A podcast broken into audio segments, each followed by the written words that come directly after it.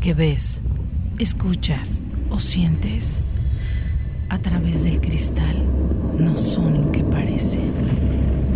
Porque entre los silencios puede haber ruidos. Entre la noche sombras y te haremos sentir cosas inexplicables. Programa de investigación basado en hechos reales, donde Mariana, Alex y Vivi te erizarán la piel. Porque a través del cristal, no todo lo que ves es lo que parece.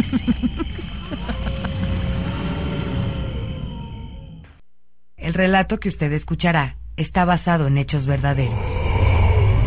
La muerte.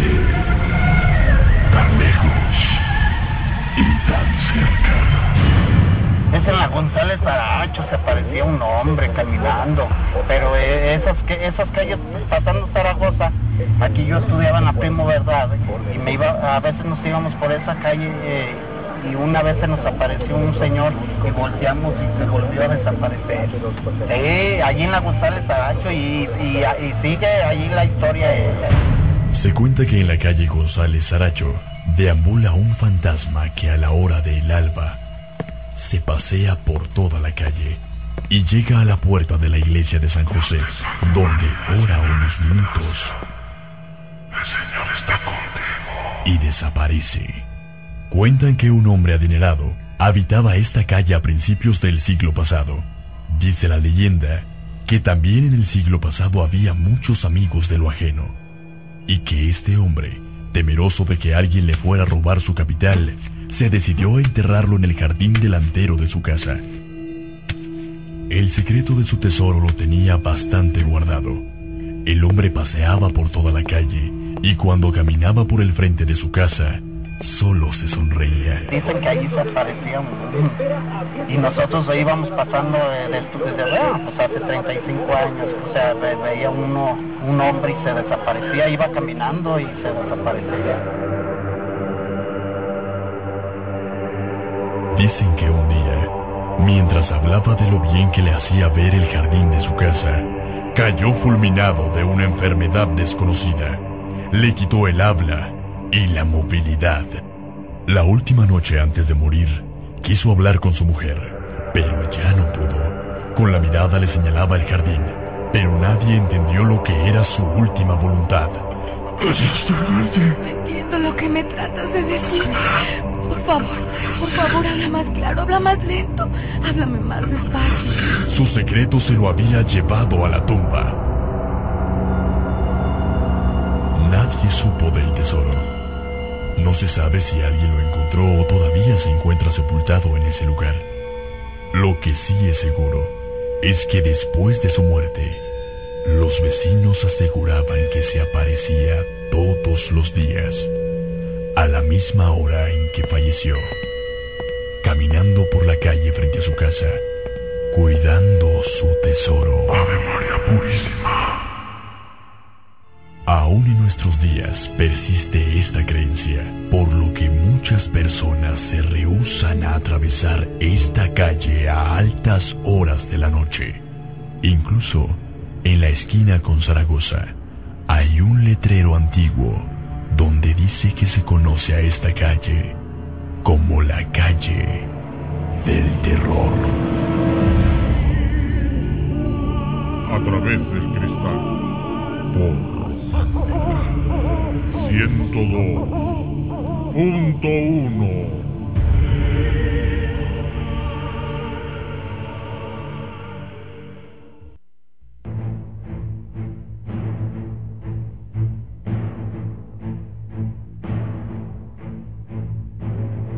Saludando a toda la gente ya a través de Romántica. Son las 8 de la noche con 12 minutos, dándoles la bienvenida ya aquí presente a través del cristal. Les saluda a su amiga Vivi Maines y bueno, presentando a mis compañeros muy contentos el día de hoy porque de verdad tenemos un programa increíble. Un programa que los va a transformar, que los va a hacer erizar la piel. Y bueno, doy la bienvenida a mi compañero Alex López. Alex, ¿cómo estás? Hola Vivi, muy buenas noches, muy contento de estar aquí de nueva cuenta en una emisión más de A través del cristal, hoy miércoles un día espectacular, caluroso, de por sí caluroso, pero pues agradable, ¿no? Agradable como para poder compartir historias, anécdotas, leyendas. Y yo saludo a mi compañero y amigo Roberto Rodela. Roberto, bienvenido. ¿Qué tal Alex? Muy buenas noches, Vivi, muy buenas noches. Hola, hola. Bienvenida, eh, bienvenidos toda la gente que nos escucha ahí en casita, que nos permite entrar a sus hogares como cada martes y miércoles. Así es. Pues bueno, comentándoles, hoy 27 de marzo, Día Mundial del Teatro. Ah, Fue creado por iniciativa del Instituto Internacional del Teatro en 1961. Y como dato cultural extra, en México existen 675 teatros registrados. También hoy se celebra el Día del Archivista Mexicano. Así es que bueno, pues muchas felicidades a todos los archivistas aquí en la nación. ¿Todavía hay Todavía hay muchísimos, ¿eh? archivistas? Que ya cada vez va siendo menos. Porque todo lo, lo lleva la- las computadoras Sí, ya. es digital todo el trabajo que, que se pueda hacer, pero pues igual. Pues fíjate que lo que llegara a ser una de las carreras más prolíferas en nuestro país, en, por allá de los años 40, desafortunadamente hoy ya está desapareciendo. ¿No? Los bibliotecarios, los archivistas, tantos y tantas, bueno, tantas profesiones. Pues, pues los bibliotecarios, pues no te creas, en papel existen muchos muchos libros, es que necesitan sus curadores. Sí, sí, afortunadamente todavía, y lo digo de la mejor manera, no nos ha alcanzado a tal grado la tecnología como para todavía garantizar un poquito, prolongar. un Hay muchos más. románticos que les gusta tener el libro y olerlo y Sí. estarlo tocando. Yo quiero, yo quiero comentar que soy uno de ellos. ¿eh? La verdad es que yo todavía disfruto mucho ir a la biblioteca, Yo también. sentarme al- alrededor del silencio y disfrutarlo muchísimo. Y como tú lo dices, el abrir un libro nuevo y el aroma que despide es inigualable, es. igual que una taza de café. Oigan, ¿qué creen que me encontré por aquí por, por Facebook? Se los puedo compartir. Oigan el fondo, ya saben cuál es, ¿verdad? Por favor, faltaba más. ¿Te acuerdas que esta tú no la tradujiste, Alex? Así es. ¿Qué crees? Me la encontré en español. Miren, oigan, oigan, ¿eh? Vamos a escucharla Vamos en a español. escucharla.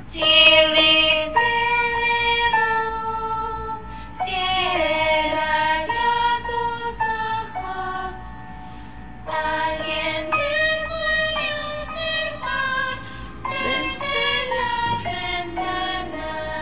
nos observa desde la ventana.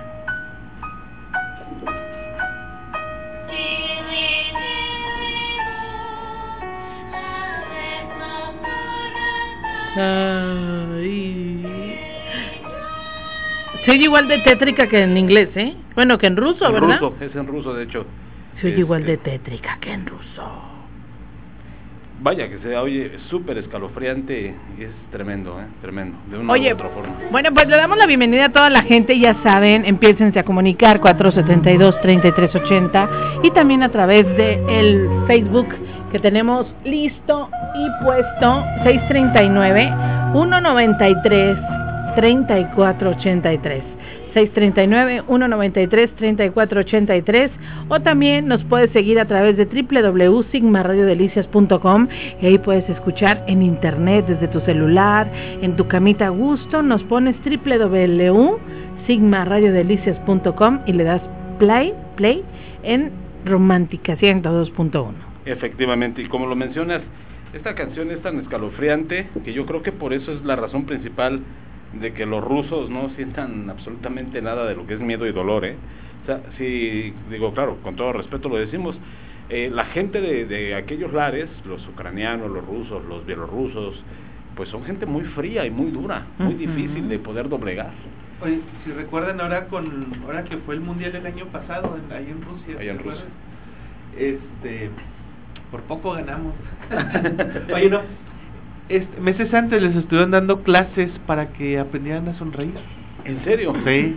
Ah, caray, eso sí no lo sabía, ni me lo hubiera imaginado. Lo que pasa es que como las ciudades de ellos en muy pocas época del año reciben La luz Dulces, solar. ni cosas bonitas. Así Ellos que- casi siempre tienen nieve, ¿no? Sí, sí, sí. Entonces les falta sol y pues quiera que no es un es un, Un factor. es un factor así es, gracias. Este que les permite generar esa alegría y esa sonrisa. A lo mejor los, los mexicanos por eso so- somos tan de- Tan dan, risueños. dan risueños, valga la expresión. Es risueño y Este, le das en cosquillas. Exactamente, porque desde Tijuana hasta Cancún, los mexicanos nos distinguimos en el mundo entero por eso, ¿eh? Así es. Así es esto. Las 8 de la noche con 17 minutos. ¿Qué les parece? Vamos inmediatamente a identificarnos y obviamente a presentar a nuestros patrocinadores y regresamos con todo lo que hemos preparado para esta noche, ¿les parece? Así es. Ustedes están escuchando. A través. Del Del cristal. cristal. Ya son exactamente las 8 de la noche con 22 minutos. Estamos a través del cristal. En este programa que queremos hacer vibrar tu cuerpo por miedo, que todas las sensaciones te toquen, desde el frío, el miedo, el terror, porque el día de hoy tenemos un programa espectacular. Vamos a hablar de brujas y demonios.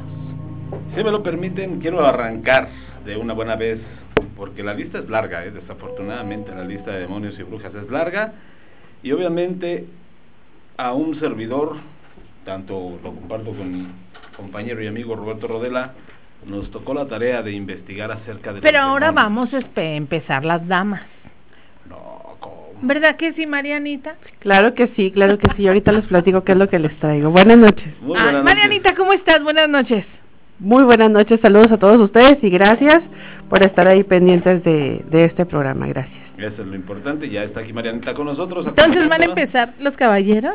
Pues, ¿qué, qué dices tú, mi Roberto? O uno y uno. Uno y uno. Piedra, papel o tijera. Piedra, papel o tijera. La Vamos. forma más madura. Más madura de decidirlo. Piedra, papel o tijera. Y ganaron ustedes. Así es que, adelante, chicas. Bueno, pues fíjate que yo les voy a platicar. eh, las brujas son consideradas como aquellas mujeres que realizaban prácticas paganas o satíricas conocidas como brujería. La forma en que se ven o cómo se caracterizan dependerá siempre de la región y de la población en las que ellas habitan. Esto se debe a que no todas las culturas tienen la misma imagen de una bruja. Por ejemplo, en la cultura norteamericana tienen la idea de una bruja es una mujer vestida de negro que utilizaba una escoba para volar, mientras en algunas partes del Caribe y Latinoamérica la bruja puede ser una mujer con aspecto de curandera que realiza prácticas vudús y también en algunas eh, con religiones paganas provenientes de África. Estas mujer- mujeres así como tipo con un taparrabos así muy exuberante que sí. hacían tipo eh, este africanas.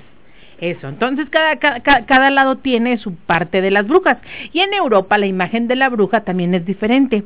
Algunas veces puede ser considerada como una mujer hermosa que utiliza sus encantos para lograr fines perversos y puede ser una, o también puede ser una antigua anciana con poderes demoníacos que realiza pactos con demonios por las noches.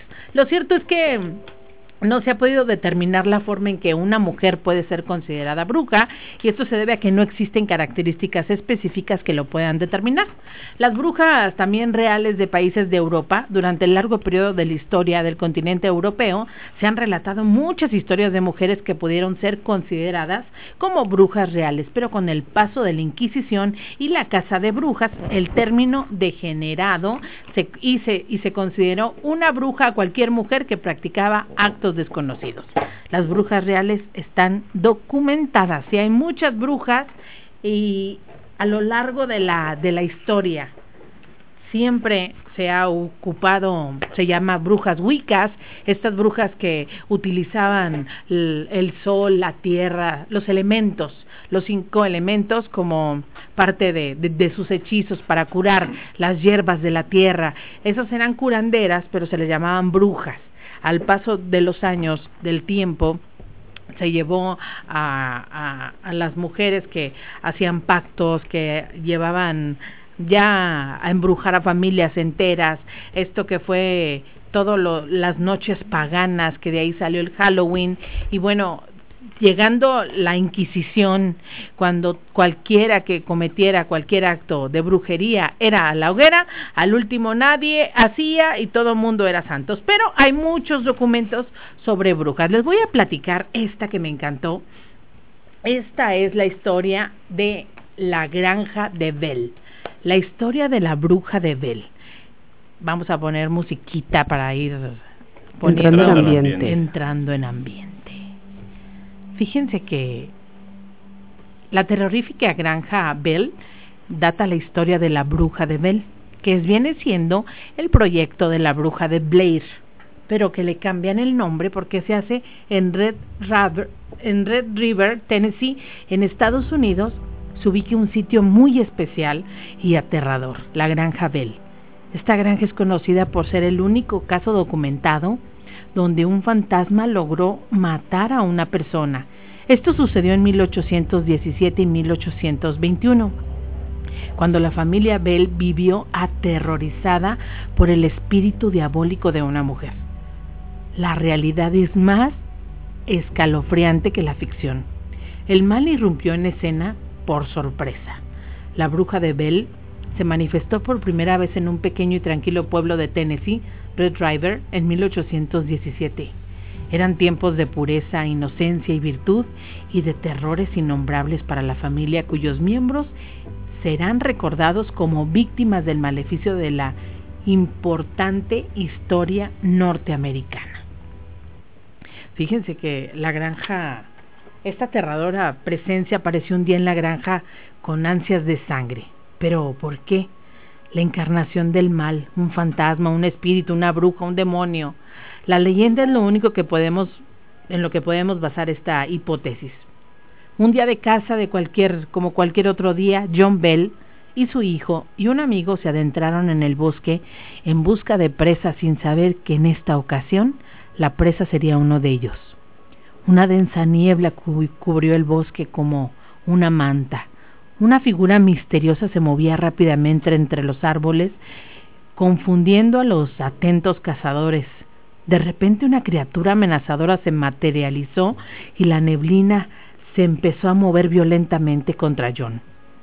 Con el rifle cargado, este disparó a la bestia para, para parar a esa criatura que se esfumó tan rápido como había parecido. Este fatídico día, los extraños ruidos comenzaron a escucharse no nada más en el bosque, también en la casa de los Bell. Aparecía alguien como si estuviera arañado, golpeando, como si estuvieran golpeando las ventanas. El suelo de madera crujía bajo el peso de las pisadas invisibles, como si alguien estuviera, pero no estaba.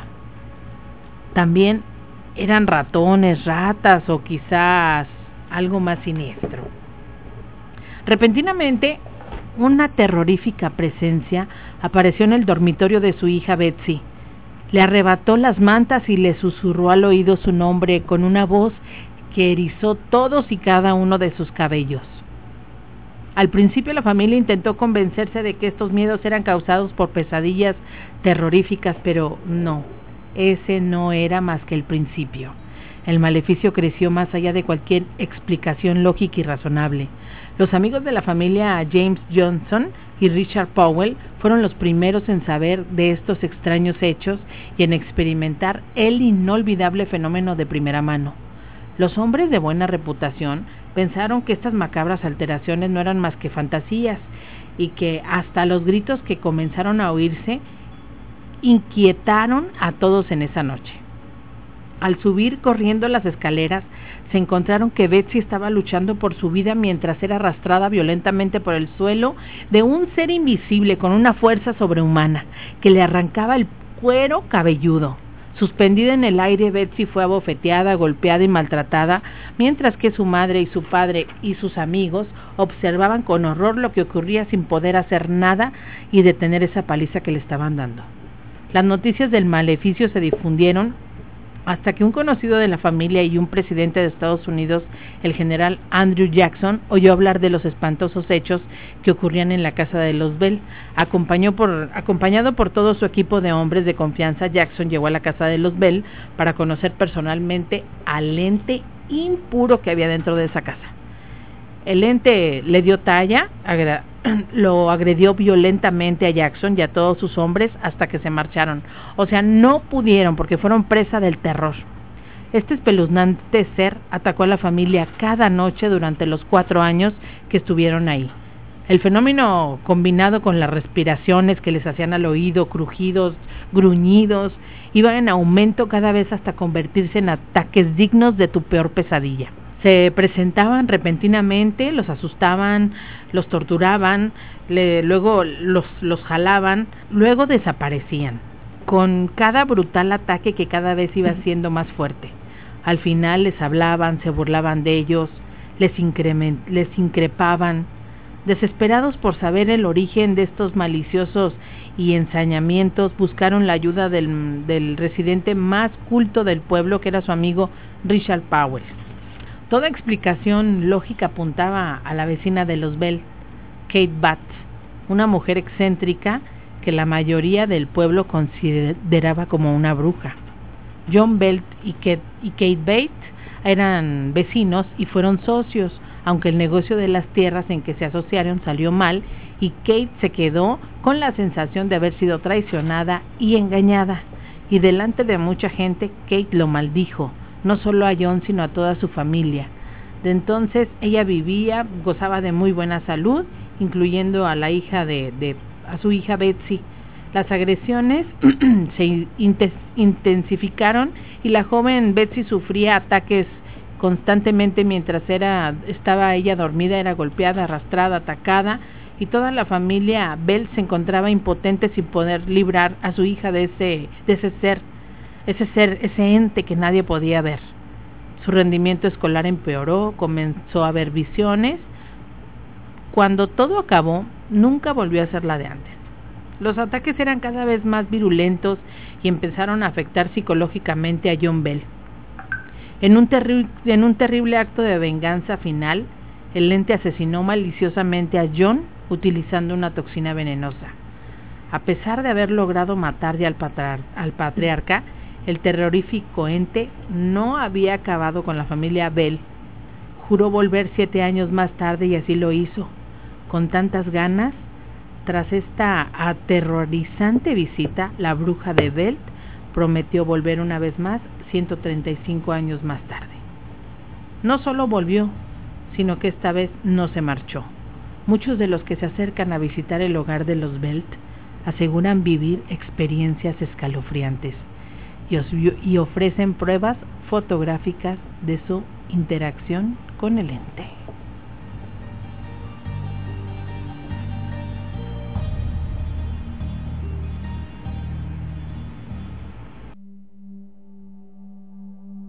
Ya son exactamente las 8 de la noche con 37 minutos. Ojalá que esta historia de la bruja, que es la original historia de la bruja de Blair, pero claro, aquí se llama, el nombre original es La bruja de Bell.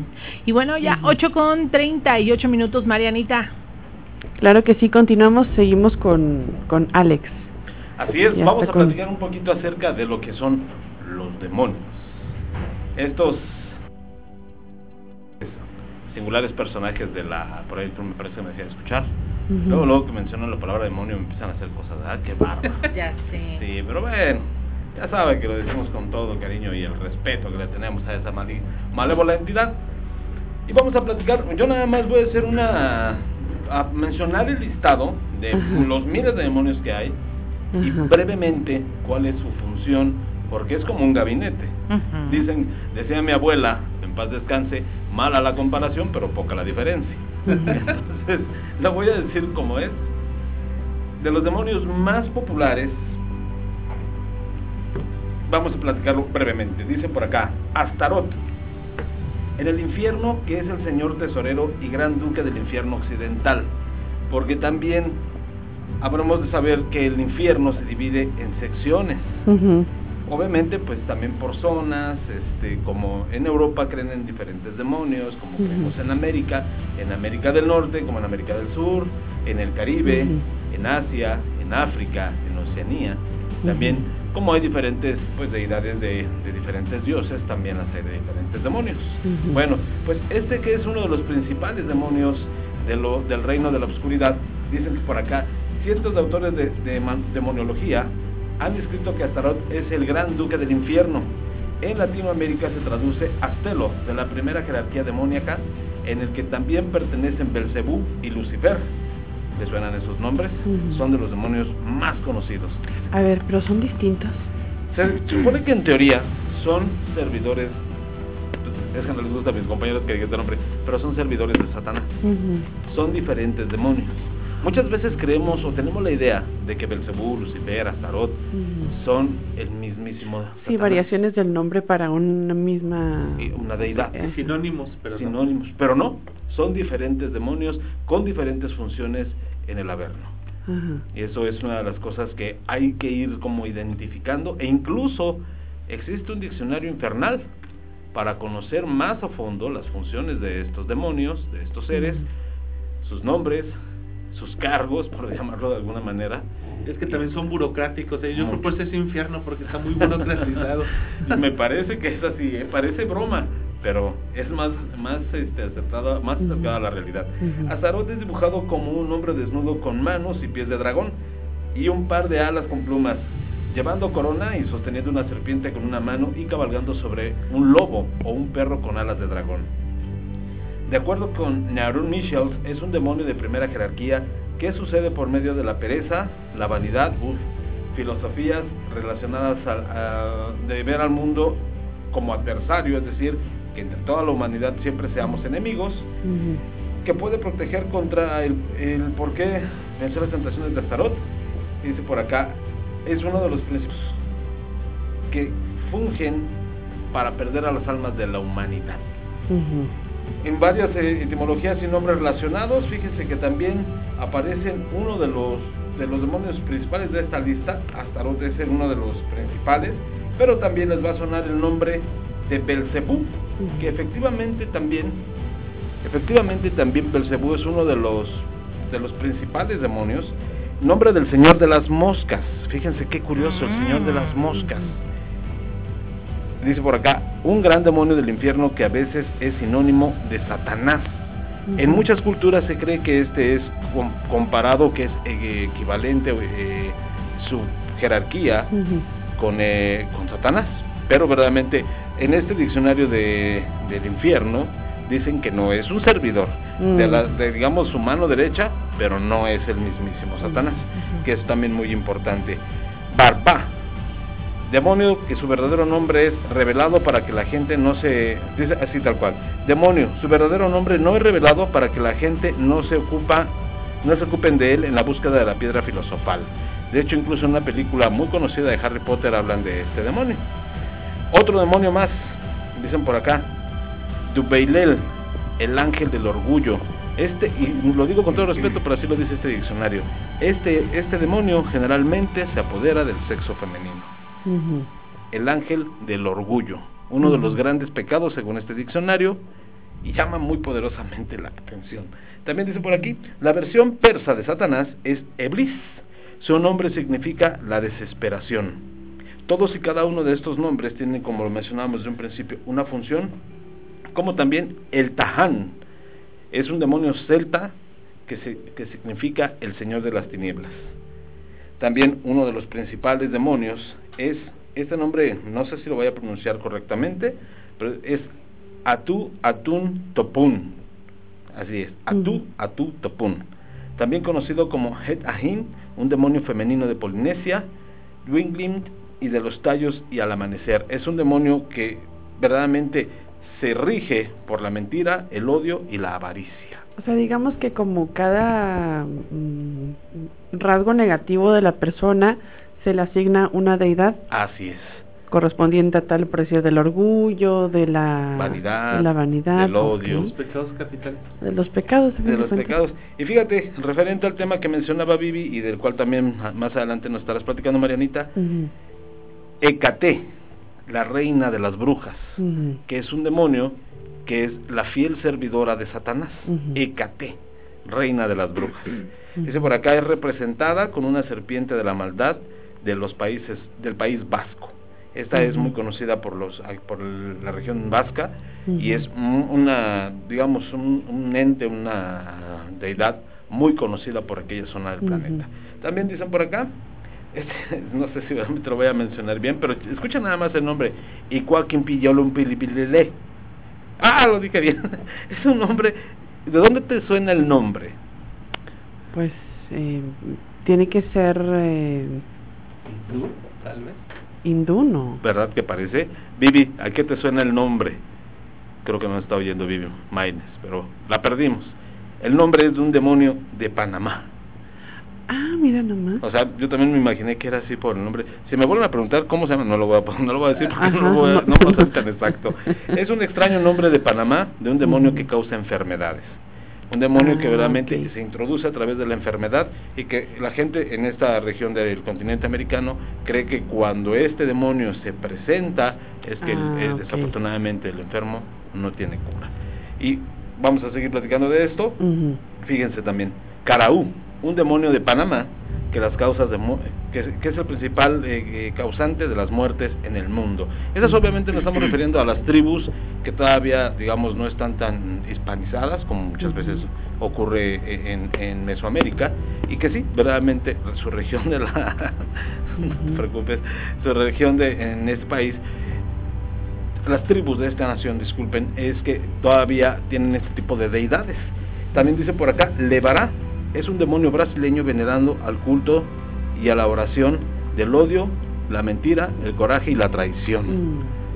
O sea, eh, lo que estamos haciendo es un listado que más adelante vamos a, desglosar las funciones de estos demonios y lo que llama poderosamente la atención es que como, como lo decimos, ¿no? En todos los países del mundo hay un demonio, hay deidades obscuras, como también las hay, pues, digamos, de luz. Digamos que hay este una especie de de querer eh, ponerle un nombre a ese rasgo negativo de la persona, ¿no? Y a, a- a- achacárselo a alguna energía, alguna entidad, ¿no? a fin de cuentas es como que es lo mismo, la condición del ser humano tiene obviamente pues ángeles, esa parte oscura y la parte luminosa, ¿no? Así Porque es. nadie somos 100% luz o 100% oscuridad, sino que hay toda una gama y me imagino que como que se utiliza eh, cada una de estas civilizaciones, cada una de estas eh, sectores de personas definen exactamente, definen esa parte negativa del hombre y se la atribuyen a un demonio, Como lo dicen los orientales, el yin, yin yang. el yin yang. Exactamente. Y, y lo dices perfecto, ¿no? O sea, ¿quién verdaderamente, eh, entre todos nosotros, cualquiera que nos esté escuchando también, quién es 100% bueno y quién es 100% malo? Nadie, realmente nadie. O sea, Es que- habrá personas... No, perdón. No, adelante, adelante. Es que te iba a comentar, al final de cuentas, el, la bondad o la maldad muchas veces es cuestión de... Eso es subjetivo. Así es. Entonces, ¿cómo, ¿cómo pones ahí la balanza? ¿Esto es bueno, esto es malo? O sea, no se puede. Y es muy cierto. Definitivamente, muchas veces, ¿qué te puede decir la persona? A veces creemos que tenemos la potestad, la facultad de poder hablar de todos y criticar a todos y, y lacerar a todos y juzgar y crucificar a todos. Es decir, ¿ya viste? ¿Ya viste lo que está haciendo esta señorita? ¿Ya viste que anda con uno y ya viste que anda hablando de cosas que no debería de estar haciendo? ¿Ya viste lo que subió en redes sociales? ¿Ya viste que se encueró? Sí, la verdad, así. ¿Y ya viste que está hablando de cosas prohibidas? Yo digo que a veces nosotros mismos somos demonios. Yo siempre lo he dicho, con perdón de las creencias de cada uno, siempre lo he dicho, tanto tu demonio como tu salvación eres tú mismo. Así es. Exacto. Claro, o sea, no hay más. Déjenme comentar uno más antes de irnos a un corte. Este nombre, créanme que así se llama el demonio. ¿Mamón? es mamón. No sé si es arrogante o mala onda, pero así se llama. Ajá. El demonio ¿verdad? de la avaricia. De hecho, ¿te acuerdas que mamón lo invocan las jóvenes brujas? Sí, así es. Y es el que les da estos poderes. ¿Qué no era Manon? No. ¿Con N? Con, Es con que N. se me hace que ellas sí les tuvieron que cambiar tuvieron porque que era cam- me mamón. parece, porque el nombre es mamón. Es Ah, mamón.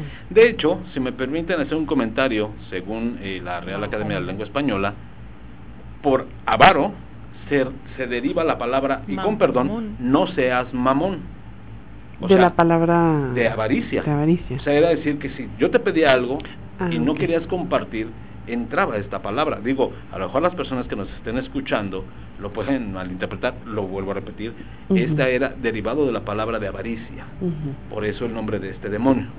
Era de, oye, ¿me compartes? No, no, no. Ah, no, o sea, es- exactamente de ahí se deriva. De ahí se deriva. Que obviamente, pues ya hoy en día, y sobre todo en México, lo agarramos para todo, ¿verdad? Hay unos pa- hay unos panecitos que son las mantecadas Así es. que se llaman mamones Sí, también. así es. También en México tenemos diferentes nombres de muchas cosas y que obviamente, pues a veces llegas a un estado y son completas. Me pasó cuando llegué a Chihuahua, me pasó diferentes cosas raras con los nombres, pero bueno, ya uno va entendiendo y es normal, ¿no? O sea, Claro. pues, a lo mejor el día de mañana ustedes llegan a ir a México o a otros estados, Claro. pues el nombre pe- peculiar de las gorras que utilizan aquí, pues es, es muy curioso. Las ¿Cómo, 8 de la noche. cómo, cómo O sea, la palabra dicen? cachucha.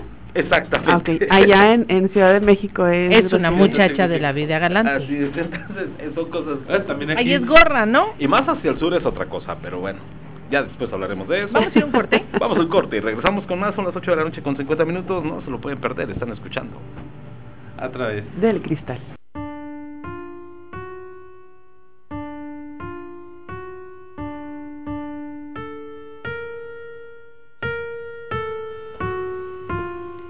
Ya son exactamente las 8 de la noche con 55 minutos y bueno, vamos a continuar con más a través del cristal 472-3380, el teléfono para que te comuniques y nos digas tu historia o si quieres compartir alguna anécdota que te haya pasado, lo puedes hacer 472-3380 y también tenemos habilitado el WhatsApp para que nos hagas favor de mandarnos el WhatsApp. A ver, a ver quién nos lo dice, muchachos. 639-193-3483, va un poquito más despacio, 639-193-3483. Marianita, antes de, que, de darte entrada, no sé si me, gusta, si, si me permitieran hacer una definición de la palabra bruja. Se dice que bruja significa mujer empoderada. Mujer con poder de poder modificar, valga la redundancia, las cosas originales. Ese es el significado de la palabra bruja. ¿Por qué se les consideraba bruja en, en los siglos XVII, XVIII y XIX? Porque obviamente cualquier tipo de acción que las mujeres tuvieran para modificar las cosas como según los hombres las habían hecho, que era, digamos, lo correcto, era una bruja. Ella no tenía el poder, la facultad, el permiso de modificar nada. Entonces, De por lo eso ya era- establecido, ¿no? Exactamente, entonces por eso se les empezaba a decir, esa mujer es bruja. Después se fue modificando y se fue relacionando a la magia negra, a los poderes oscuros, pero originalmente la bruja era solamente la mujer que tenía poder para, trans- pues, digamos, para transformar las cosas de índole original. Eso era lo único, por eso de ahí se deriva la palabra bruja. Oigan, Es un- al fin de cuentas fíjense, es una mujer mágica, fíjense que tenemos un mensajito, ¿lo puedo leer? por supuesto. En el WhatsApp dice, hola, ¿qué tal? Buenas noches a todo su bonito auditorio. Como siempre, un excelente programa. Para ver si me podían explicar qué significa, qué tiene que ver que cada que, que cada que volteo a ver el reloj, ya sea por la noche o por la tarde, siempre veo las 3.33. Muchas gracias. caray. Ay, nunca caray. me pierdo su, nunca me pierdo su gran programa. Dios los bendiga y los cuide siempre. Muchísimas gracias. Escalofriante, ¿no? Sí, da miedo. Qué raro. Es que es conocido como la hora del tiempo muerto Así es, la hora muerta. o simplemente la hora del muerto. Ah, Lo que pasa es que ahí puede haber ciertos fenómenos de que si tú tienes algún cierto temor o ya tu mente está se predispone, Se predispone. la mente es este impresionante y muchas veces no nos damos cuenta, pero nos traiciona el inconsciente, Sí, ¿no? así Entonces es. Puede ser que tu mente ya tenga algún tipo de reflejo y estés ya a cada hora Sí.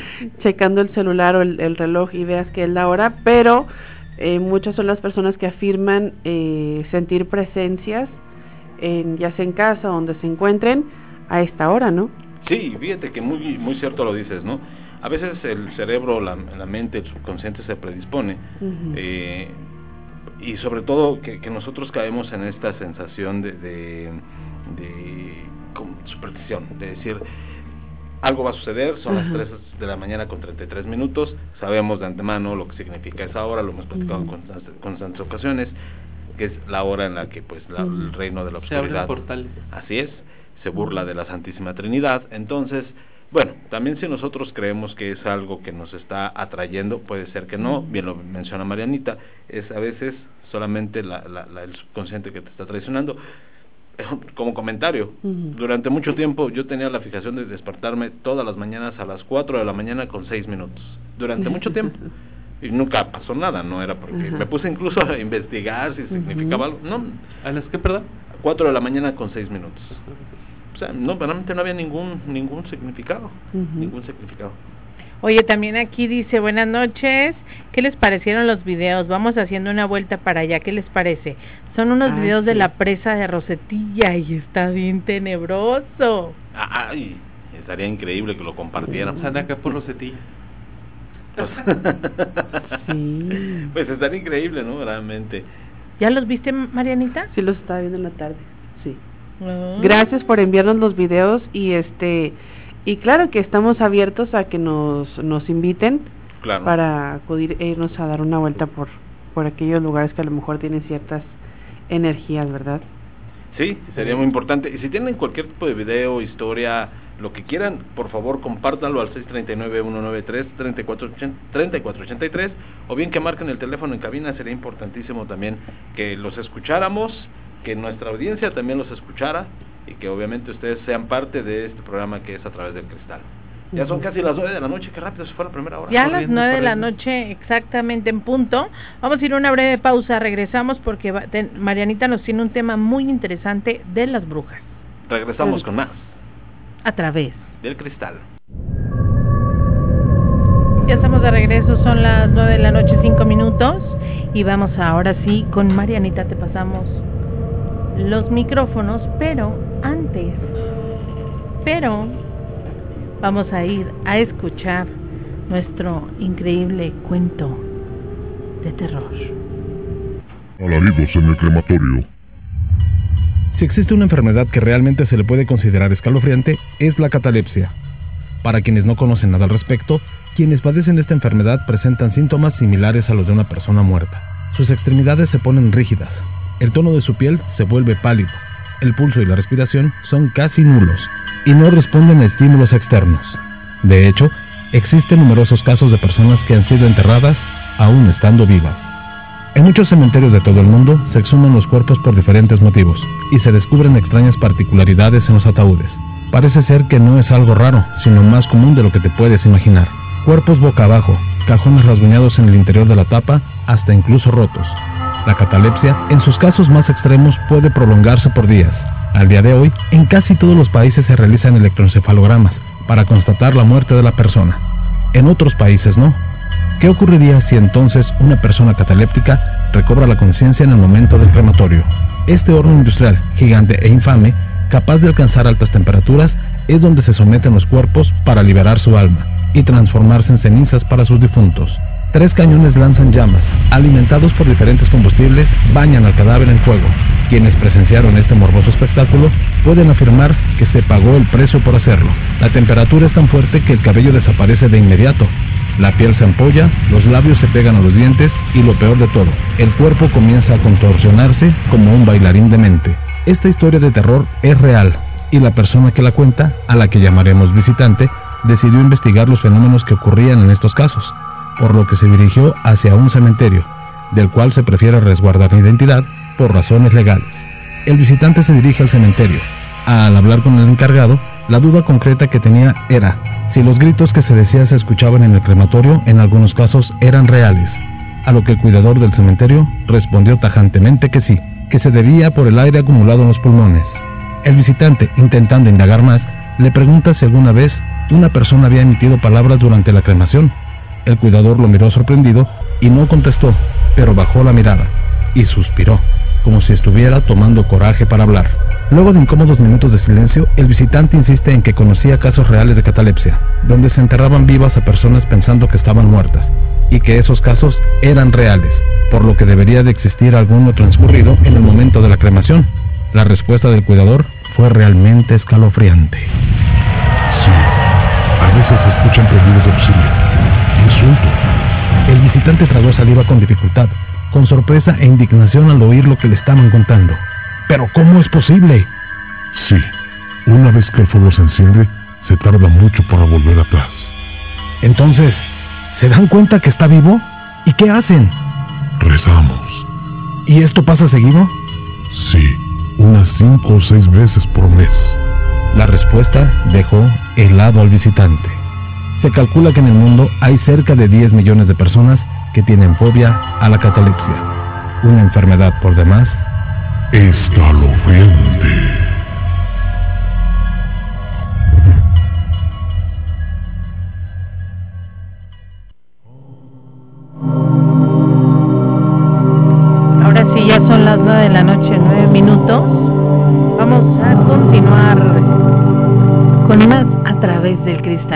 Marianita, adelante.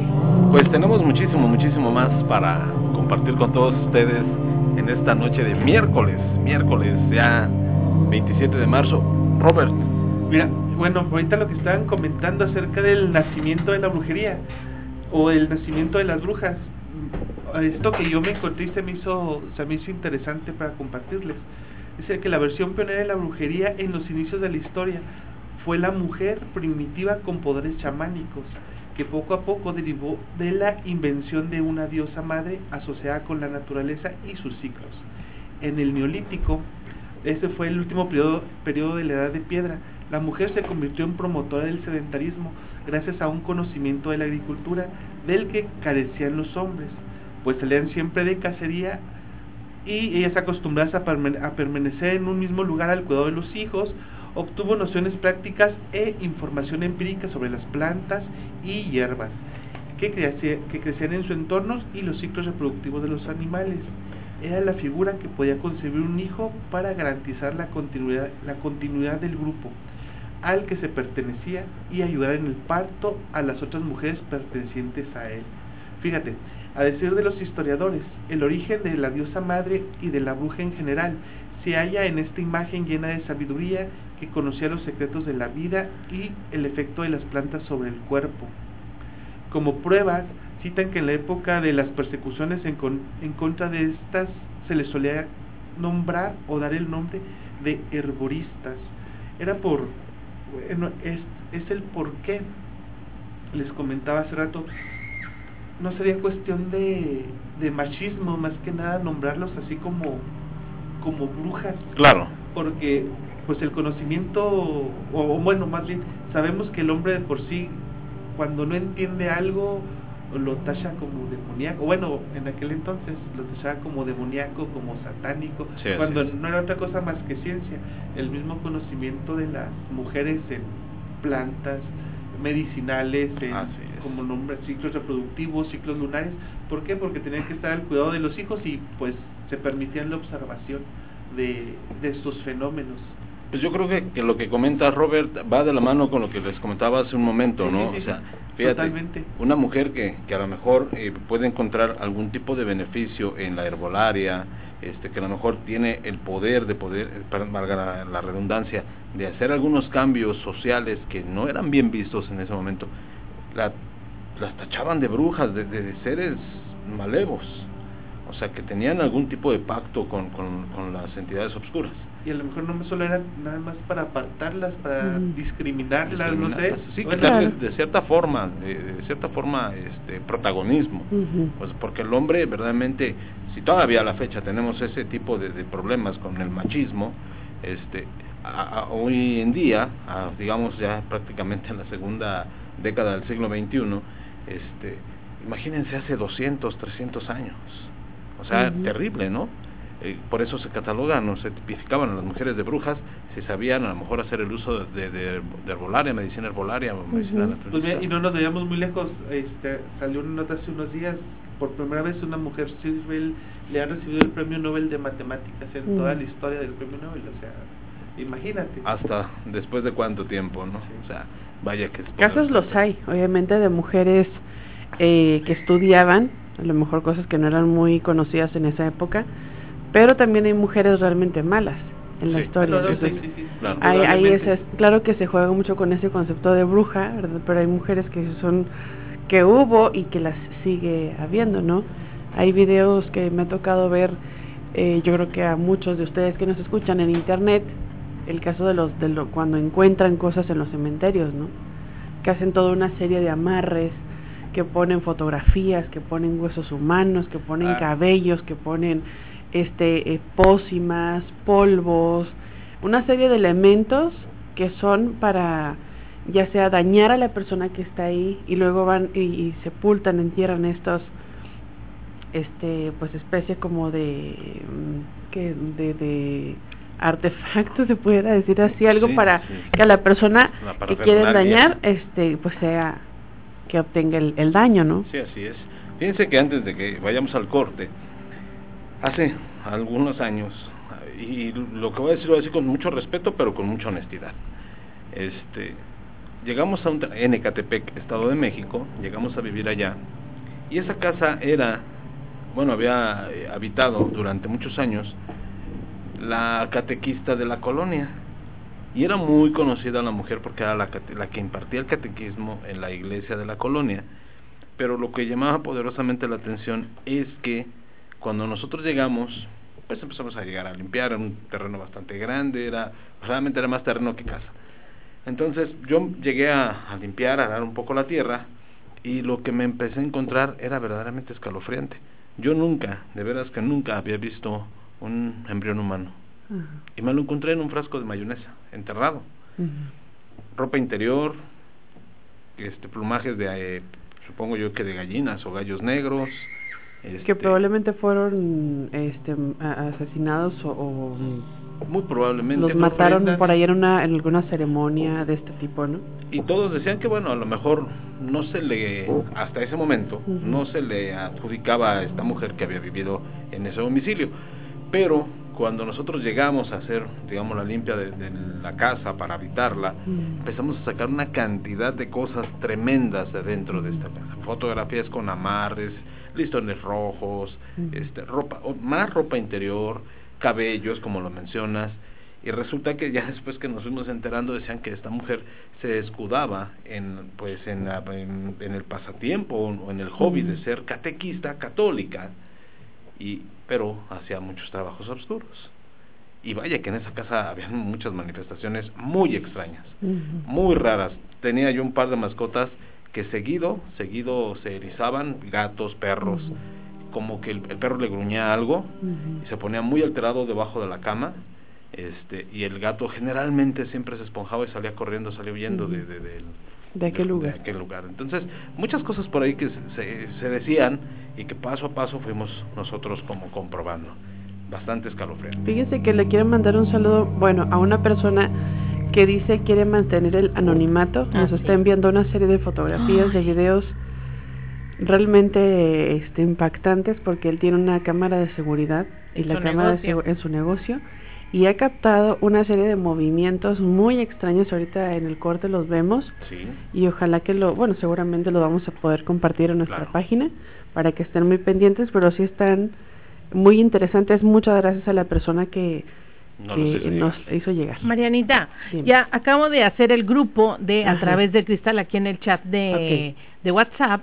Entonces, los invitamos para que todos los que quieran estar en el, en el grupo de A través del cristal en el WhatsApp de Romántica, que Marianita nos va a dar el número, que nos pongan su nombre o su seudónimo o el apodo o como quieran que les pongamos en el grupo para poderlos ir agregando. Así que si Alex, Robert y Marianita y su servidora vamos a estar por ahí en ese grupo.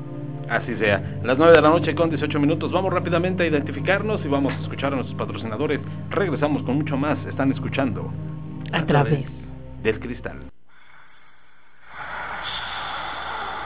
Cuando por las noches no puedes dormir, escucha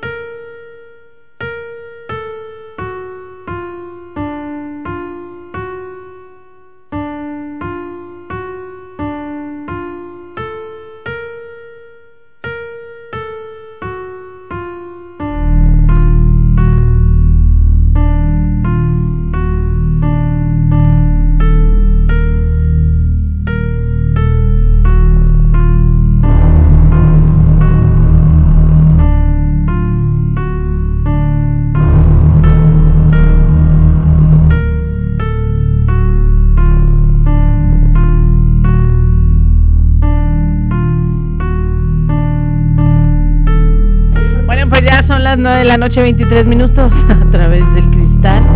Y bueno, pues de verdad que cada vez que hablamos de cosas así tan extrañas, surgen presencias. Inquietantes, o ah. inquietas, mejor dicho. Presencias inquietas que a lo mejor no estén muy conformes o muy a gusto que estemos haciendo este tipo de cosas, pero lo hacemos con todo el respeto, con la única intención de informar a la gente, de entretenerlos, de compartirles anécdotas, historias y experiencias particulares, pero pues no sé, voy a hacer un comentario si me lo permiten. Adelante. Tanto Vivi como Mariana, perdón la exclusión de Robert, pero el día de ayer me pareció haber escuchado a las 9 de la noche con 36 minutos Ujú. una risa. Honestamente, en la mañana se me pasó decirle a nuestro amigo Edson que, que buscara la cinta testigo, pero aquí tengo anotada la hora. Ujú. Ese fue el día del día de ayer. Y ayer mismo también me pareció haber visto que en la mesa de transmisión de aquí donde estamos eh, eh, eh, transmitiendo, una botella de agua se movió. Ujú. Sí, la- Yo mi botellita. no quise hacer comentario alguno porque ninguno de los dos... Y sí lo dije al aire, se movió el agua. Ah, sí, sí, sí. No, yo no estaba lo leyendo escuché. y dijo, ay, me se movió la botellita y Sacando siguió en lo que estaba, botella. en el tema que estaba. Porque incluso yo me, me, me, me saqué mucho de onda porque vi cómo se movió la botella y dije, ah, caray. O sea, o lo vi, pero no- nunca escuché que lo mencionaras. Y ahorita que me estiré para hacia donde está, hacia los controles, donde está Vivi, vi también que se, movió la botella. O sea, o, o ya es- me está fallando la vista, o estoy perdiendo la razón, o qué está sucediendo. A ver, tenemos una llamada. Llamada. Buenas noches, romántica. Romántica, buenas noches. Buenas noches. Hola. Mm, Ya nos habló el fantasma. Bueno, pues nos habló el fantasma. Saludos, señor fantasma. Espero que el más allá esté Nos más- hubiera gustado que nos platicara una historia, Que ¿no? esté más acá. Que esté más acá. Que esté ya, más acá. ya estamos Marianita. curados de espanto. En 1877, el pueblo de Pe- Tepetzintla sufrió una epidemia de viruela. Aquí viene una, es que para hablar de brujas, bueno, ya hemos hablado, ya Alejandro nos comentó de dónde proviene el nombre de bruja, este eh, Roberto hace también una clara referencia a la- a- al sentido que se le da a la palabra, en fin. Y brujas hay muchísimas a lo largo de la historia, este, mujeres pues realmente malas que a través de ciertos trabajos y ciertas em, pues mecanismos, ya sea ya sea porque quieren mantener al, a su hombre o ya sea porque son simplemente malas y piensan que a través de, beber la sangre de seres indefensos como son los niños van a tener vida o van a tener belleza o van a tener salud o poder. Entonces, en, pues hay muchísimos casos y en este es, que es uno pues muy muy interesante en el año de 1877 en este pueblo suf- se sufre una epidemia de viruela por lo que se decide quemar. En ese pueblo vivió Marcelina Luis Morales. Se dice que fue la única sobreviviente. Y según cuenta la leyenda y las narrativas por parte de, boca en boca de todas las personas, pues ella era una bruja, ¿no? Se rumoraba que ella controlaba a su esposo, que le daba brebajes, que lo mantenían en trance y la hacían hermosa ante sus ojos. O sea, el hombre la veía preciosa, aunque en realidad ella, pues era una mujer bastante delgada, eh, muy ojerosa, de piel muy blanca, de uñas muy largas y sucias. Tenía poco cabello y tenía un olor insoportable, dicen las personas, ¿no? El esposo la veía bellísima. Ahora yo les pregunto, ¿cuántos casos así hemos visto que no te explicas por qué a lo mejor eh, tal hombre está con tal mujer, si le hace muchas cosas feas, si lo maltrata, si... Entonces dice, ¿qué le pasa a esa persona? ¿Por qué está como, ya sea hombre o mujer, pero es más eh, en el caso del hombre, ¿no? Que, que a muchas veces pareciera que no ven. Sí, claro. Entonces se dice que es este tipo de, de trabajos. Y en el pueblo del cual platicamos se habían encontrado a varios recién nacidos muertos y de acuerdo a varios testigos el responsable era un ser alado, una persona con alas. Dicen que se trataba de Marcelina que se convertía en animal a través de un ritual en el que bebía aguardiente e inundaba con olor a copal el lugar donde ella vivía. O sea, la gente pasaba por ahí y eh, pues percibían olores extraños, este, ruidos extraños, presencias raras y durante esta ceremonia ella entraba en una hoguera y se desprendía de sus piernas, es lo que estaba platicando la otra vez este Roberto Entonces, historias como esta, pues hay muchas. Por ejemplo, las brujas de Atlixco, en Puebla. Eh, una de las leyendas más conocidas en Puebla es de las brujas de Atlixco, quienes según la historia aparecían en el cerrito de San Miguel todas las noches. Las madres del pueblo rezaban para que las bolas de fuego que volaban cerca de aquel cerro desaparecieran, o sea, temían las personas empezar a ver este tipo de luces y según cuentan, estas mujeres también se quitaban las piernas y se ponían unas de un animal que era el guajolote. Curiosa la similitud, obviamente con, con esta figura de, del demonio, ¿no? Que es mitad animal, que tiene la, una pata de, ¿de qué es? De cabra. De cabra y la otra normal. Este, no, es también de pollo, pata de, de gallo. De gallo. Es curioso cómo la cómo esta simbología se mantiene, ¿no? Y también aquí se, se nota eso. Se manifiesta. Esa esa mm, eh, mezcla que hace, ¿no?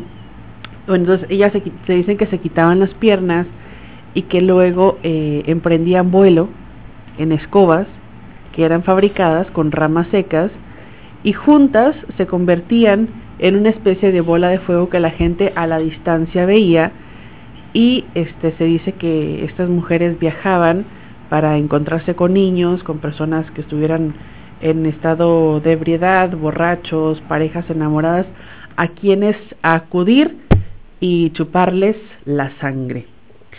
También este, se habla mucho de, la bruja de Irapuato en Guanajuato. Todas estas son historias mexicanas. Hace muchos años, Macario, un joven de 19 años de edad, conoce a Rosita, en un baile se enamora perdidamente de esta mujer, se hicieron novios. El único problema era que él vivía en un, en un poblado bastante lejano y todos los días el joven tomaba el caballo de su papá, iba a ver a su novia con la condición de que regresara temprano. Una noche se le hizo tarde y sin darse cuenta le dieron las once de la noche. Macario se apresuró a irse a su casa y vio una bola de fuego acercándose a su caballo que lo tiró y salió corriendo. Asustado siguió su camino y se topó nuevamente con esta bola de fuego y al acercarse vio que envolvía a una mujer cantando. O sea, él dice haber visto a una mujer así y que él entra en un estado como de como hipnotizado, como no sé, atontado, aturdido. Sí. y cuando en trance y cuando eh, intentó tocarla, ella se convirtió en una serpiente. En ese momento no volvió a saber más y al despertar se encontró en la punta de una enorme roca, con la cara y con la ropa completamente rasgada, arañada, lastimado este, este chico. Y bueno, él retomó su camino, pero después de unas horas volvió a perder la conciencia y una vez que despertó, apareció de nuevo en la misma roca. En el pueblo se dijo que Macario había desaparecido, pues su caballo volvió a la casa y murió al poco tiempo, fue hasta que pasaron nueve días que su tío pasó cerca de la roca y lo alcanzó a ver sentado sobre ella. Al acercarse se dio cuenta que se trataba de su sobrino, de Macario, y el joven pues no pudo explicar lo que había sucedido y asumieron que había sido víctima de este hechizo y hasta la fecha se dice que en las noches donde hay luna llena se alcanzan a ver las bolas de fuego caer del cielo.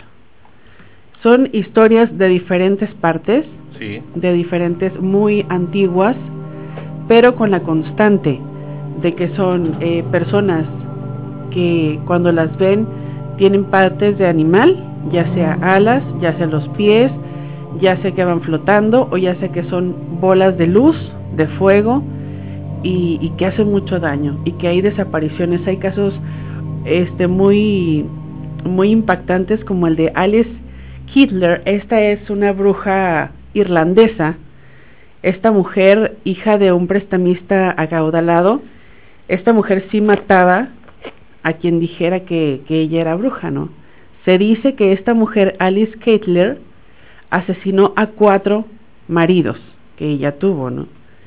Y era tanto el poder que tenía, era una persona que, que obviamente pues tenía la solvencia económica, influyente, y no le podían hacer nada a esta mujer utilizaba este se dice que cuando la, la, la encuentran eh, encontraron partes de, de personas en su casa en su sótano porque había estas imágenes de, de demonios, de Satán y esto donde ella realizaba sus ceremonias oscuras. Este, y dicen haber encontrado partes de, de, de vaya, de los de piernas, de brazos. Ella sacrificaba animales ante estas grandes imágenes y poseía un boticario donde encontraron también pues todo este arsenal, pudiera decirse así, con cabellos y se dice que, que tenía una infinidad de frascos con cabellos y eran, eh, si no de todas las personas del pueblo, pues sí de muchas. ¿no? Y esta mujer este, tenía cabellos de niños que no habían sido bautizados, en fin, todos estos elementos eh, como huesos molidos, eran hechos polvito que utilizaban y bueno, se inicia el juicio de esta mujer y este pues es condenada por por ser una por bruja en Irlanda, una mujer que pues se pasó su vida haciendo eh, torturando niños y demás, dañando a, a muchísimas personas, pero todo eh, lo, lo, lo hacen muchas de ellas ya sea por el poder o ya sea por querer quedarse con, con alguna persona o simplemente por mantenerse este sus, sus pieles muy jóvenes o tener esos beneficios ¿no? que se dice que se tienen con, con la práctica de esta serie de rituales. Vaya qué tema que pues no alcanzaría un programa entero para no, hay muchísimas. sobre todo en México. No, muchísimas brujas hay. Muchas, muchas, Yo traigo, fíjate que la historia de Agnes Waterhouse, que fue la primera mujer ejecutada en Inglaterra por brujería. Pero ahorita más adelante se las vamos a platicar porque vamos a ir a un corte. Regresamos con mucho más. Están escuchando a través del cristal. Bueno, pues ya estamos de regreso. Son exactamente las 9 de la noche con 39 minutos y vamos a continuar con más historias con Robert. Adelante, Robert. ¿Qué tal? Buenas noches. Otra vez, este, pues sí, mira, de lo que estábamos platicando ahorita acerca de los demonios. Yo les traigo algo acerca de la clasificación de los demonios, como comentaba Alex ahorita hace un rato. Son distintas jerarquías. Y bueno, a ver si a ver si las alcanzamos a abarcar así rapidito. En 1613, el inquisidor francés Sebastián Michelis, Michelis elaboró una clasificación de los demonios aparecida en su libro Historia Admirable, basada en la jerarquía angélica de Pseudo Dionisio, Aeropagitas. En los siglos 5 y 6 después de Cristo, Michelis aseguró haber recibido esta clasificación de parte del demonio Valverit cuando exorcizaba a una monja. Muchos de los nombres están exclusivamente en francés y no aparecen en otras clasificaciones demoníacas o tratados. la primera jerarquía, en ella se incluyen ángeles que fueron o son serafines, querubines o tronos también. Y empezamos con uno de los que comentó Alex, Belcebú. Fue el príncipe de los serafines, justo por debajo de Lucifer y uno de los tres primeros ángeles en caer. De los tres ángeles que cayeron primero fueron Lucifer, Belcebú y Leviatán. Tienta a los hombres con orgullo y es opuesto a San Francisco de Asís. Leviatán fue un príncipe de los serafines que tienta a los hombres a la herejía, es opuesto a San Pedro. Asmodeo fue y en algunos cultos se asegura que sigue siendo un serafín que tienta a los hombres a practicar el libertinaje. Es opuesto a San, a San Juan Bautista. Valverit fue el príncipe de los querubines, tienta a los hombres para que cometan homicidio y sean blasfemos. Es opuesto a San Bernabé. Astarot fue un príncipe de los tronos, tienta a los hombres con la pereza y es opuesto a San Bartolomé. Berrin o Berriné fue el segundo príncipe de los tronos, tienta a los hombres con la impaciencia y es opuesto a Santo Domingo. Gresil fue el tercer príncipe de los tronos, tienta a los hombres con la impureza, con la impureza y es opuesto a San Bernardo. Soneilor fue el cuarto príncipe de los tronos, tienta al hombre con odio y es opuesto a San Esteban. Eso es a lo que respecta a la primera jerarquía. La segunda jerarquía, en ella se incluyen ángeles que fueron o son dominaciones, virtudes o potestades. Carrau fue un príncipe de las potestades, tienta a los hombres con la dureza de corazón, en oposición de San Vicente y San Vicente Ferrer. Carnivean fue un príncipe de las potestades, tienta a los hombres a la obscenidad y la desvergüenza. Se opone a San Juan Evangelista.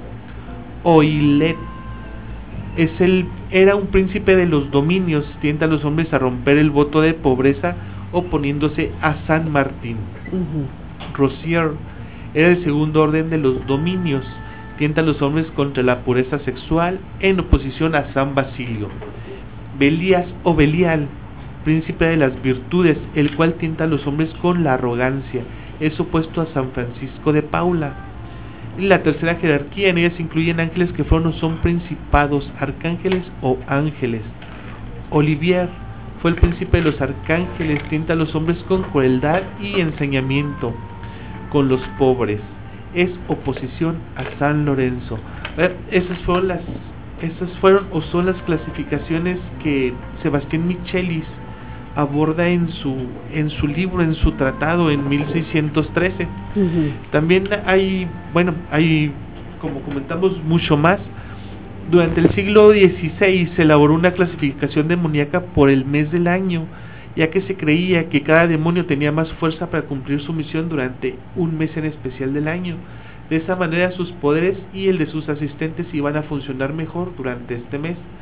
Por decir, Belial ese es en enero, Leviatán en febrero, Satanás en marzo, Belfegor en abril, Lucifer mayo, Valverita en junio, Belcebú en julio, Astarot en agosto, Tamuz en septiembre, Bael en octubre, Asmodeo en noviembre y Moloch en diciembre. De lo que comentabas tú, Alex, hace un momento también, el jesuita Peter Brinsfield elaboró en 1589 también una clasificación demoníaca pero esta con respecto a los siete pecados capitales. Lucifer lo posiciona en la soberbia, Mamón en la avaricia, Asmodeo en la lujuria, Satanás en la ira, Belcebú o Baal en la gula, Leviatán en la envidia y Belfregor en la pereza. Esos que también son los siete pecados capitales, Que, que, están influenciados directamente por, por los demonios. Este, pues bueno, le podríamos seguir como bien hemos dicho, pero son, son demasiadas las clasificaciones y, y todo lo que hay que decir respecto a estas entidades. Y pues ese es un, así que así muy, muy, muy, muy grandes rasgos. Sí, claro. Algo de los que estábamos. Fíjense que alguien se nos está escapando y me gustaría a lo mejor hablar de este de esta deidad porque estoy checando que hay mucha información este y es muy pues una figura extraña. ¿Se acuerdan ustedes de Baphomet? Baphomet, no, no, no. Ah, eso salió en una película de... No, pero es una... Bueno, sí, sí, sí. Es el macho cabrío, Baphomet. Pero es, hay, hay una, una serie de, de confusiones acerca, porque hay mucha gente que sigue a Baphomet. Ah, sí. Hay gente que es seguidora de, yo no me, yo he conocido personas que son seguidoras, yo no, yo no, yo no me explicaba yo decía, pero si es un símbolo satánico, porque tiene la, la estrella de cinco puntas en la frente, tiene una, un brazo hacia arriba y el otro hacia abajo. Sí. Entonces, esa figura se dice que es satánica. Así es. Pero resulta que no. Resulta que no. hay una, una, por eso me gustaría abordar este personaje ahorita que estamos con los demonios. Me gusta, ándale, ese, es Baphomet. Entonces me gustaría hablar de, de ese personaje porque ahí es muy interesante, porque no es tan malo como pudiera pensarse. Como se ha manejado. Como se ha manejado. Exactamente. Muy Pero sí se nos estaba pasando Baphomet. ¿Qué les parece si vamos un corte para dejar esto en suspenso y regresamos, con toda esta información? ¿Les parece? Claro que sí. Bueno, pues les invitamos también a que se pongan en contacto con nosotros a través de WhatsApp 639-193-3483 o bien a través del teléfono en cabina Marianita. Claro que sí, 472-3380. Márcanos y coméntanos tus opiniones. Ya está la gente en el grupo este escribiendo. Muy activos. Oye, qué bien. Pues vamos a un corte, ¿les parece? Vamos a un corte, estamos a través del cristal. Bueno, pues ya son exactamente las 9 de la noche con 50 minutos y el tiempo transcurre. Estamos esperando tu llamada 472-3380. También si deseas agregarte al grupo, tienes que poner tu nombre para que nosotros te podamos registrar y así agregarte al grupo de A través del cristal, donde ya están bastante gente y están compartiendo videos, fotos. De verdad que te vas a quedar sorprendido. Las 9 de la noche con 49 minutos. Y bueno, nos estabas platicando algo muy interesante, Marianita. ¿Quieren que les comparta lo de sí. Baphomet? Sí, Sí. Fíjense que eh, es que sí es como lo que platicábamos ahorita, según las traducciones de las palabras a lo largo de la historia, se le da esta traducción o esta raíz de la, del significado de las palabras, se ha este, a lo mejor confundido o se le ha dado un sentido diferente, pero eh, Baphomet, eh, mucha gente dice que sí es un símbolo del bien o un símbolo del mal. Eh, Recordaron ustedes esta figura que es precisamente un macho cabrío que está sentado y que tiene una, un brazo hacia arriba, o sea, con el dedo índice y el medio apuntando hacia arriba y con el otro brazo apunta hacia abajo, ¿no? Que tiene un pentagrama en En la la frente, frente. que tiene una cabeza de cabra con unos cuernos muy muy grandes, pronunciados. ajá, pronunciados, tiene alas, tiene senos y tiene un símbolo en la parte del vientre y está con las piernas cruzadas, sentado, ¿no? Tú ves esta imagen y dices, pues es, es este, seguramente es algo pues negativo, Negativo, algo oscuro. oscuro. Pero eh, se dice que la versión más popular de Baphomet, que es cabeza de macho cabrío y cuerpo humano con alas, mucha gente que ha sido, este, pues a lo mejor fanática, lo ha confundido con el macho cabrío del Sabbat de los hechiceros, un símbolo considerado satánico, pero esto es un error, ya que Baphomet tiene sobre su frente la estrella de cinco puntas hacia arriba y pues es obviamente pues la, la figura del macho cabrío, como ya se las narraba ahorita, este hace con ambas manos el signo del ocultismo y muestra en alto la luna blanca del Chesed y bajo y, en bajo la luna negra del Jeruba. Este signo expresa el perfecto acuerdo de la misericordia con la justicia. Impresionante, ¿no? Porque dices, Claro. yo veo esa figura y veo algo, algo malo, pero no. Uno de los brazos es femenino y el otro es masculino, como en el andrógino Kunrat, elementos que debemos reunir junto con los de nuestro macho cabrío, puesto que es un solo y un mismo símbolo. La antorcha de la inteligencia que resplandece entre sus cuernos es la luz mágica del equilibrio universal. Es también la figura del alma elevada por encima de la materia, aunque teniendo la cabeza misma como la antorcha tiene la llama, la repugnante cabeza del animal manifiesta el horror al pecado, cuya agente material o es único responsable que debe llevar por siempre la pena, porque el alma es impasible en su naturaleza y no llegó a sufrir más que cuando se materializaba. Entonces, eh, tiene por ahí, el, dice el caduceo, ignoro qué es esa palabra, lo voy a investigar, que tiene en vez de órgano generador representa la vida eterna, es que tiene un símbolo en el vientre. Ese símbolo representa la vida eterna, es el vientre cubierto de escamas. Ah, ok. ¿Qué no es el de la medicina ese símbolo? Sí, sí, así es. Es el símbolo de la medicina.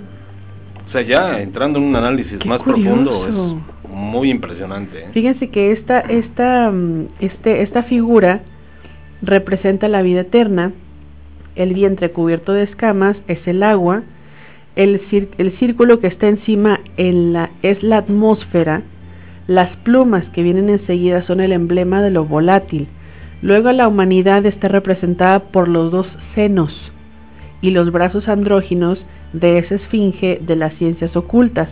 Así que Baphomet, más que un ídolo monstruoso como pudiéramos nosotros pensar a simple vista, pues se le considera un símbolo piadoso, Piadoso. incluso inocente. Sí. El Baphomet de los templarios siempre se lee cabalísticamente y en sentido inverso queda así: Ten, Tem, Op, Ad, Oli. El padre del templo, que es, que quiere decir paz universal de los hombres. El hecho de que tenga una cabeza de macho cabrío no significa que sea un símbolo satánico. Muchos piensan eh, eso porque tal cabeza representa al pentagrama, pero el, el negativo es el invertido. Pero al tener el pentagrama con la punta hacia arriba, plasmado en la frente, lo equilibra. pues hay un, un relato que se muestra eh, que un macho, un macho cabrío no siempre se relaciona con el diablo, ¿no? En. Judea se consagraban dos machos cabríos, el puro era significado para la expiación de los pecados, el otro era impuro, era enviado en libertad al desierto. Esto muestra que en toda la cábala y la magia se divide entre el culto macho cabrío sacrificado y el cabrío emisario. Por lo mismo hay magia del santuario, magia blanca y magia del desierto, magia negra. Sí, así es. Entonces hay una serie de pues de elementos en esta imagen que es una imagen mm, eh, poderosa, fuerte, este, pues que tú la ves y, y obviamente pues piensas. Luego esta esta figura lleva en sus brazos las palabras en latín. En uno lleva la palabra solve y en el otro coágula, que dan la idea de creación y disolución y eso tiene que ver con el principio hermético que dice que el universo es mental, por lo que es posible crear y disolver cualquier cosa con esa capacidad mental espiritual. Ese es el principio del mentalismo, que viene en un libro que, a ver si me acuerdo de dónde vienen los principios de, de Hermes Tri- Trismegisto, que es un libro que yo leí, pero a la fecha no, no puedo terminar de leerlo, un De libro leerlo. muy complicado. Entonces la posición de los brazos de Baphomet, que es un arriba y otro abajo, representa el principio, como es arriba, es abajo. Así es. Un ejemplo de esto es que el átomo tiene electrones girando alrededor de un núcleo, al igual que el sistema solar tiene planetas girando alrededor del Sol, y el ser humano es un universo en miniatura. Ese es el principio de la correspondencia. Qué interesante figura, muy ¿eh? interesante. Y como lo mencionas, Marianita, muchos de los elementos de la imagen representan dualidades. Ajá. ¿no? Lo mencionabas desde un principio, representa el día y la noche, el arriba y abajo, y como lo mencionabas hace un momento, en sus brazos lleva las palabras solve et coagula, Ajá. que es un mantra medieval que refiere a uno de los procesos alquímicos básicos, que es decir, disolver o disminuir, separar, mientras que coágula es lo opuesto, es unir, mezclar, asociar, y vaya, qué imagen más poderosa. Ajá. Fíjate que dentro de ya del catolicismo antiguo, Ajá. también la imagen de- del macho cabrión no era satánica, de hecho era una representación eh, cristiana, porque recordaremos que también se ha considerado al maestro como el cordero. Entonces, la imagen de un macho cabrío también se relaciona con el maestro, con. Jesucristo, porque era la presencia de un- del cordero de- del Señor. Entonces, a lo largo de los años, a lo largo de la- del tiempo, se ha ido modificando muchísimas cosas y se han ido como que transgiversando Sí. algunas otras. Y ahora muchas personas creen que este tipo de imágenes están relacionadas con, eh, con el enemigo de la humanidad, es decir, con el obscuro. Ujú. Y pues si lo analizamos como bien lo acabas de hacer, pues nos llevamos una muy agradable o impresionante sorpresa. De verdad que yo no me lo esperaba hasta ahorita que, porque yo platicando precisamente ahorita de, se me vino a la mente cuando estaban con los nombres, dije Baphomet, Baphomet. y resulta que, pues vaya sorpresa, yo tampoco lo sabía, No, ¿eh? no, no. lo sabía, me Eh, acabo de dar cuenta. No ahorita. cabe más que reconocer que nos llevamos una sorpresa aquí en la mesa. Pues bueno, no sé, ¿verdad? Yo generalmente películas de terror no soy muy afecto. Ajá. Este, pero no, ese personaje, ese nombre no se usa en una película de así tipo de exorcismo de Emily Rose, algo así para Para designar a, a un, a un, a demonio. Sí, no. Pues yo no me acuerdo. Tendría que No, ni yo. Tendríamos que analizarlo, bueno, checarlo, Hay que investigarlo. investigarlo y que sabes qué pasaría si verdaderamente se llega a mencionar el nombre de Baphomet en, una película, Ah, estarían cayendo en un muy grave error de credibilidad en primero porque muchas de las películas que se tratan de exorcismos aparentemente están basadas en hechos reales. Sí. Entonces, si no estuviera, si no, no tomaran esa precaución de la De investigación investigar. previa, eh, caen en una, en una contradicción tremenda que puede obviamente de- eh, derivar en que la gente deje de creer cada día menos en sus supuestos hechos reales.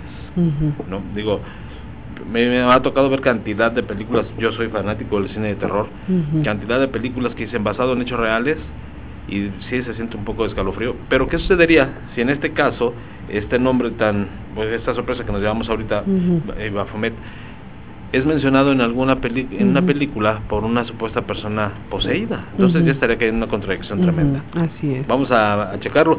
Me- por ahí me parece que la duda que tiene Robert es en la película del exorcismo de Emily Rose, Déjame checar porque menciona el nombre de seis demonios. Y el próximo programa ya les estaremos diciendo si fue así o realmente pues, solamente lo estamos pensando. Pues sí, qué temas que Ay, abordamos qué esta noche, muy fuertes. A lo mejor ya estamos un poco más light para el próximo programa, para que no se nos asusten tanto. Claro, hay que mencionarlo, Marianita. Estamos ya muy cerca de la Semana Mayor y hay que ir como que también acoplándonos a lo que obviamente esta esta semana tan importante para el mundo católico, para el mundo cristiano significa y yo creo que pues por ahí les tenemos un muy buen programa, muy muy buen programa. Sí, es que tenemos que, que platicar obviamente de los misterios. Así es. ¿Lo comentamos de una vez? Por favor. Vamos a, a- bueno, no sé, no sé si quieres que lo diga, pero sí queremos hablar un poco de la vida de, de Jesús de Nazaret más... Más, Más adelante. sí, más adelante, más pegado a la, a la Semana Santa, pero yo lo particular sí lo voy a mencionar, Marianita, Ujú. Vamos a platicarlo un poquito acerca de las tentaciones en las que se vieron envueltos los apóstoles de Jesucristo. Realmente toda la gente relacionada al maestro eh, pues estuvo tentada, tentada por, por el demonio, tentada por muchísimas cosas alrededor. Y no solo era, no solamente fue Judas, ¿eh? Prácticamente fueron pues casi todos los apóstoles. De una u otra manera eh, la mayoría de los de los apóstoles eh, de Jesús pues se vieron eh, en la tentación ya sea antes o después de, de, de seguir al maestro pero todos se vieron por alguna razón él mismo lo dice por alguna razón los eligió como sus apóstoles. De hecho, en- es una de las frases más comunes del cristianismo, pero les vamos a platicar más a fondo de eso en el siguiente programa. Así es. Ya son las 10 de la noche con dos minutos. Marianita, llegó el momento de despedirnos. Roberto, Vivi, así es que no sé, algo más que quieras argumentar, mi estimado Roberto. No, no, no, creo que es todo. Este, nos falta tiempo para poder platicar, para poder, Así es. para poder decirlo la, la información que hay acerca de los temas. En realidad son muy, muy resumidos por, pues por el tiempo que es, que es poco. Ujú. Y pues ya para despedirnos, como tú dices, agradecerles a ustedes y a las personas que nos escuchan ahí en casa que nos permiten como cada martes y miércoles acceder a, A sus a, su- hogares. a sus hogares, así es. Muchas gracias, Sí. Roberto. Marianita, Muchas gracias también a toda la gente que nos sintoniza. Los invitamos a que sigan enviándonos sus nombres para agregarlos en el grupo de WhatsApp y este compartir todo lo que pues aquí se dice. Eh, gracias por estar participando con nosotros, por su atención. Yo les deseo una linda noche y primeramente Dios, recuerden a través del cristal martes y miércoles de 8 a 10 de la noche a través de Romántica. Muchas gracias. Así es, por a mí, a mí me queda por ahí pendiente el tema que para la próxima semana, para el martes, que es el de la historia de los hermanos Grimm, de Blancanieves, la Cenicienta y la Bella Durmiente. y la Bella Durmiente. Son estos tres, es- oh, de verdad, la, la verdadera historia. Ya Walt Disney la hizo bonita para los niños, pero atrás de eso hay una verdadera historia muy siniestra. Y también me queda pendiente una bruja que es la primera bruja en Inglaterra, que es la bruja Agnes Waterhouse. Vaya, qué temas, qué temas tenemos para la siguiente semana. Y bueno, pues yo no me queda más que agradecerle a mis compañeros y amigos de compartir micrófonos y que a usted, obviamente, allá en casita que nos permite llegar y ser parte ya de su familia, de esta tradición que se ha vuelto todos los martes y miércoles en punto de las 8 de la noche. Agradeciendo totalmente a la familia y despidiéndonos, no sin antes recordarle que nosotros somos, nosotros fuimos y nosotros seremos. A través. Del, Del cristal. Buenas noches.